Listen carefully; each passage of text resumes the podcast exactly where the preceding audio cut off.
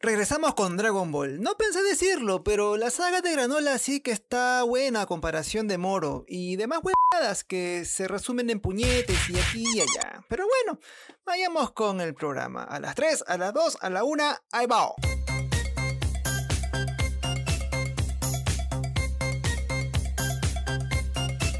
Hola, mis chiquitins.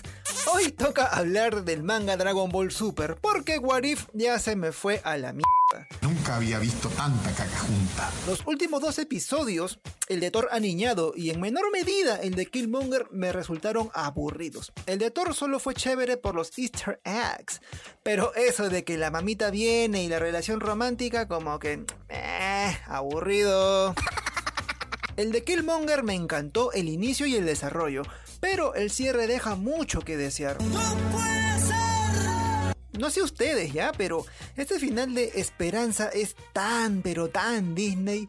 Uno quiere muerte, violencia, tripa. Ah, lo siento, lo siento. Sí, sí, Dragon Ball. En, en eso era el podcast de hoy. El episodio 76, titulado El destino de los Saiyans, ¡Ay, te odio! ya está disponible en Manga Plus por si quieres estar enterado de lo que sucede con Goku y Vegeta y no sea de los chillones que dicen, pero en el anime. ¡Ay, pero qué idiota! Un poco de lectura gráfica no hace mal a nadie. Ah, pero eso sí, ¿ah? el relleno sí es la misma hueva. Tres líneas de diálogo y como dos páginas de sacada de mierda. Ya, en fin, veamos los detalles de lo más reciente de Dragon Ball Super. Empecemos con Vegeta y la tremenda patada que le dio a Goku por intervenir en la pelea contra Granola.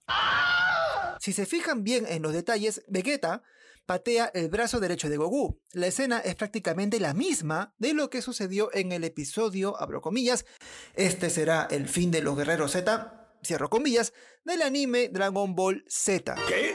¿Qué fue lo que dijiste? En ese capítulo, Android 18 patea y rompe el brazo de Vegeta. Si se dan una vuelta por los fotogramas, o sea, si ven el video, notarán que es la misma composición. Un lindo tributo, ¿ah? ¿Para qué? Otra escena que merece una mención honrosa es el nuevo poder de Goku. ¿Nani? ¿Se trata de una nueva transformación? No, para nada, no es eso. Sino de algo que la verdad aún trato de entender. Granola goza de una excelente puntería, por lo que es capaz de golpear en puntos vitales para acabar con sus rivales. Pues bueno, cuando Goku vuelve a la batalla, revela que ahora puede mover sus puntos vitales. Pero, ¿cómo es eso posible? No lo sé, tú dime. Tengo entendido que los puntos vitales son, pues digamos, puntos críticos en los que los órganos se ven afectados, causando así el colapso de la persona. ¡Me muero! Un golpe en el hígado, por ejemplo, te deja casi muerto que una buena patada en el brazo.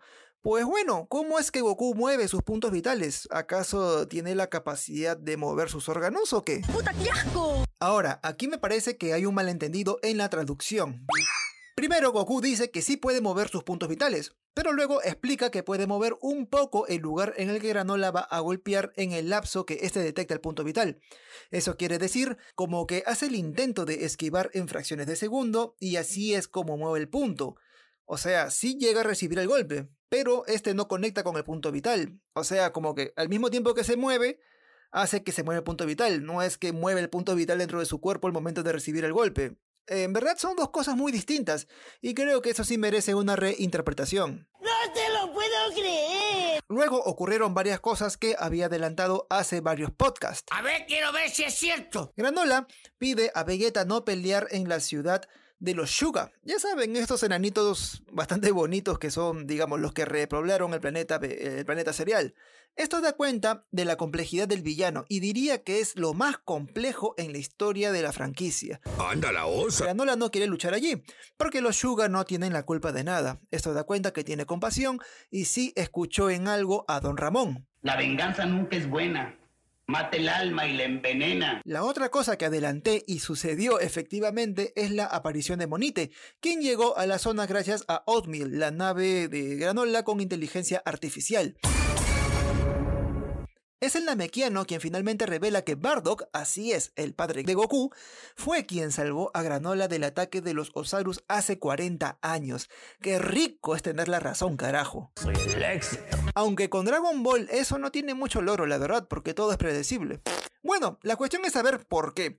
Quizá porque sintió compasión, ya que Granola parece tener la misma edad de Goku, pero otro misterio es saber también por qué mierda Monite no dijo nada, incluso después de saber que Granola podía ser una amenaza al convertirse en el ser más poderoso del universo. ¡Imbécil! ¿Qué ocultaba el Namekiano? Quizá la respuesta la tengamos en el destino de la madre de Granola, quien aparece con vida en los recuerdos de Granola antes del ataque de Bardock. Eso tiene sentido para mí. Algo sucedió con ella, quizás se sacrificó mientras Bardock trataba de ayudarlos. ¿Qué será? La verdad eh, que no hay muchas pistas, pero debe ser una buena razón para explicar el silencio de Monite tras tanto tiempo. Eres algo degradante. Ah, y un detalle así como que minúsculo. En las últimas viñetas del manga, Vegeta aparece lastimado y cogiéndose el brazo izquierdo. Esto ya lo hemos visto en casi todas las sagas de Dragon Ball. Una explicación es que dicho brazo lo usa la mayor de las veces para defenderse. Pero bueno, ya son cosas de Akira Toriyama y ve tú a saber.